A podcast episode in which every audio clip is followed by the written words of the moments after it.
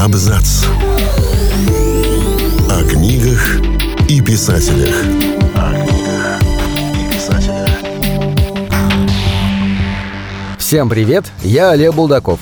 И сегодня я расскажу вам о книгах фэнтези, в которых магия переплетается с реальностью. Когда речь заходит об эскапизме, в интонациях часто проскакивает пренебрежение. Прятаться в книге от реального мира – фи. Но эскапизм не обязательно означает побег. Да и куда сбежишь от жизни? Книги – это укрытие, возможность перевести дыхание, чтобы реальность снова хотя бы на время стала выносимой. Эталонным примером эскапизма служит фэнтези, но большинство его авторов пишут гигантские эпосы, при одном взгляде на которых у читателя слабеют колени и становится страшно даже подойти к этой череде книжных кирпичей. Хочется ненадолго укрыться, а не оказаться в многомесячной изоляции. Поэтому мы посвятили новую подборку отдельным книгам, пронизанным атмосферой волшебства и чуда. Жизнь может быть какой угодно, но всегда нужно оставлять немного места для магии. Американский автор Кристофер Мур любит раздвигать границы допустимого, пытаясь понять, как далеко можно зайти, прежде чем публика запросит пощады. И «Агнец» по сей день остается одним из самых смелых его экспериментов в этом направлении.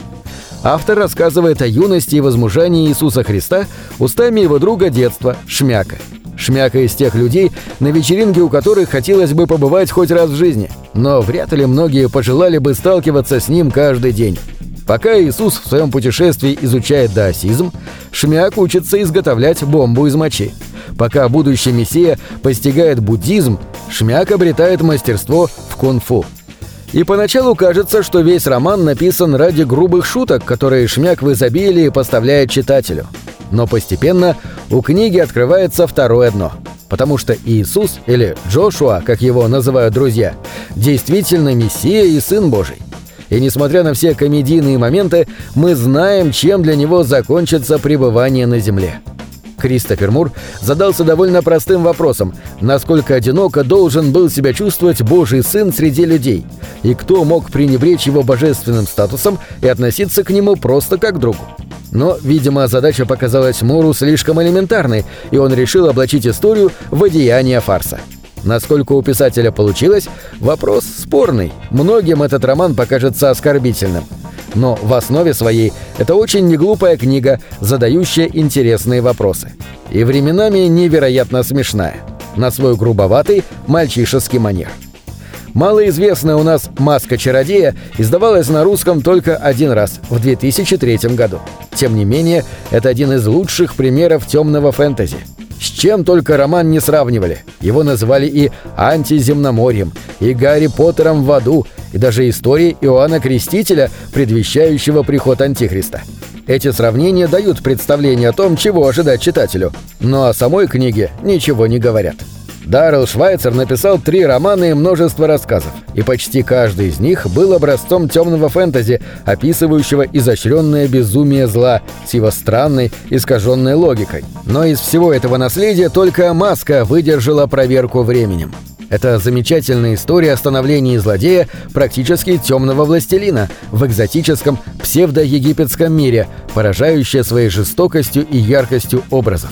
Маска рассказывает о 16-летнем Секенре, вынужденном встать на темный путь. Интересно, что на каждой развилке Секенр пытается сохранить порядочность, но жестокая воля отца и, пожалуй, судьба не оставляют ему выбора. Любопытно, что роман «Маска чародея» вырос из Конана. Швайцер пытался протолкнуть свою книгу в межавторскую серию и местом действия выбрал Стигию. Для этого романа он провел огромное исследование египетской мифологии, но в цикл его не взяли, и тогда Швайцер использовал материалы для «Маски чародея». Вот так из странных деталей складываются отличные книги.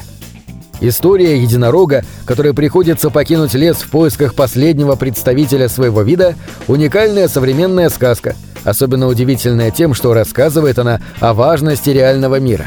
Автора «Последнего единорога» Питера Бигла не слишком интересует фабула. Да он никогда на ней особо и не фокусировался. Все силы он бросает на персонажей и атмосферу. Это стихотворение в прозе о мире, потерявшем ощущение чуда. Люди здесь отчаянно пытаются вернуть волшебство в своей жизни, но настолько в нем разуверились и привыкли к обыденности, что не замечают его присутствия вокруг себя. И трудно не проникнуться симпатией к безымянной единорожке, отправившейся на поиски чего-то очень важного. «Последний единорог» — это книга с очень простым посланием. Магия никуда не уходила. Она постоянно рядом — и единственное, что нам мешает ее увидеть, это мы сами. Иногда стоит себе напомнить, что мир прекрасен, а в жизни бывают и хорошие моменты. Добавьте сюда поэтический язык и странные, но красивые метафоры, и получите роман, которому лучше всего подойдет определение терапевтической сказки. «Звездная пыль» Нила Геймана – лукавая постмодернистская сказка для взрослых, прекрасно осознающая, где ее корни, но достаточно современная, чтобы не выглядеть чересчур наивной. Ее и к фэнтези-то относить неловко, во всяком случае в привычном понимании. Гейман основывается на дотолкиновской традиции, и роман этот ближе к работам Лорда Дансони или Кристины Рассетти. Здесь магия неупорядочена и диковата. Волшебный мир прекрасен, но в нем всегда скрывается опасность. И в этом смысле «Звездная пыль» близка к тем старым сказкам, где людоед может таки съесть детишек, а злая колдунья, хоть в конце и будет побеждена, успеет натворить бед, которые взмахом волшебной палочки не отменить. Гейман берет сказку, берет старое сказочное фэнтези и помещает в них людей нашей эпохи. Безусловно, лучшая литературная сказка на английском языке за последние 70 лет. Так очень точно, хотя и не полно, описывал книгу Сюзанны Кларк «Джонатан Стрэндж и мистер Норрелл» Нил Гейман. Кларк рассказывает масштабную, по-дикиновски старомодную историю о соперничестве двух английских чародеев на фоне наполеоновских войн в альтернативном мире начала XIX века. В этом мире, так похожем на наш, магия когда-то была частью повседневности, но постепенно начала рассеиваться, когда самый знаменитый волшебник таинственным образом исчез. И пусть многие верили, что однажды он вернется, за прошедшие годы магия почти исчезла, а многочисленные сообщества, ей посвященные, превратились в кружки по интересам. Пока не появился талантливый человек, буквально одержимый магией. О Стрэнже и Норреле написано немало хвалебных текстов и снят неплохой мини-сериал. Это одна из знаковых книг для фантастики, ставшая классикой практически сразу после своего выхода. Причудливые переплетения реальных и фантастических личностей, роль магии в ходе наполеоновских войн, множество аллюзий и отсылок – да, это комплексная и очень объемная вещь, но сводить роман Кларк к сложной и умной книге не стоит.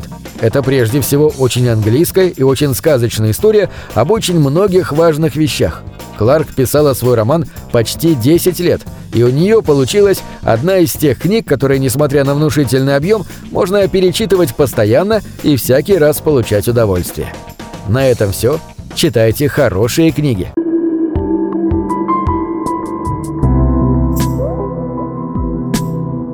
Книги — это двери что выводят тебя из четырех стен. С ними ты проживаешь другие жизни, а свою умножаешь в тысячу раз. Тысячу раз.